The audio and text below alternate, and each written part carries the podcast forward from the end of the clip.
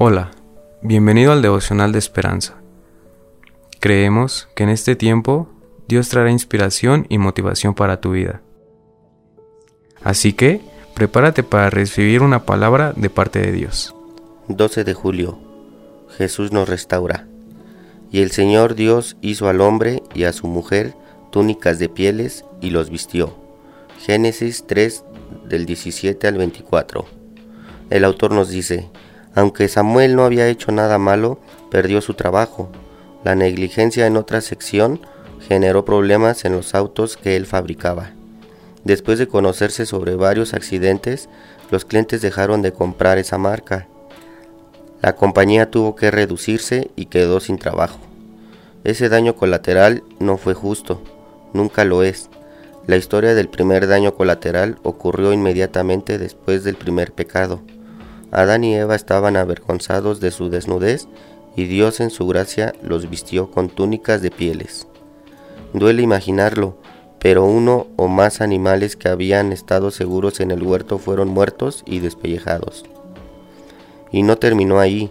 Dios le dijo a Israel, y ofrecerás en sacrificio al Señor cada día en holocausto un cordero de un año sin defecto. ¿Cada día? ¿Cuántos miles de animales se sacrificarán por el pecado humano? Esas muertes fueron necesarias para cubrir nuestro pecado, hasta que Jesús, el Cordero de Dios, vino a quitarlo. Es una reparación colateral.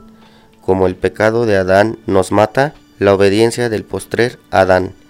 Cristo restaura a todos los que creen en Él.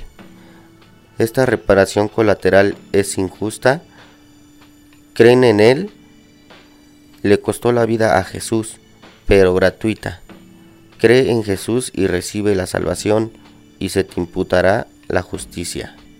Esto nos hace mención a que si nosotros creemos en que Jesús nos puede salvar, solo tenemos que dejar nuestras cargas en sus hombros. Él nos, aliviará en todo momento y estará siempre con nosotros.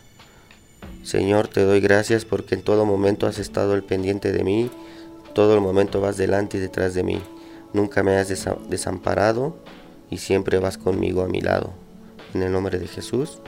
Amén. Esperamos que hayas pasado un tiempo agradable bajo el propósito de Dios. Te invitamos a que puedas compartir este podcast con tus familiares y amigos para que sea de bendición a su vida. Puedes seguirnos en Facebook, Instagram y YouTube como Esperanza Tolcayuca. Hasta mañana.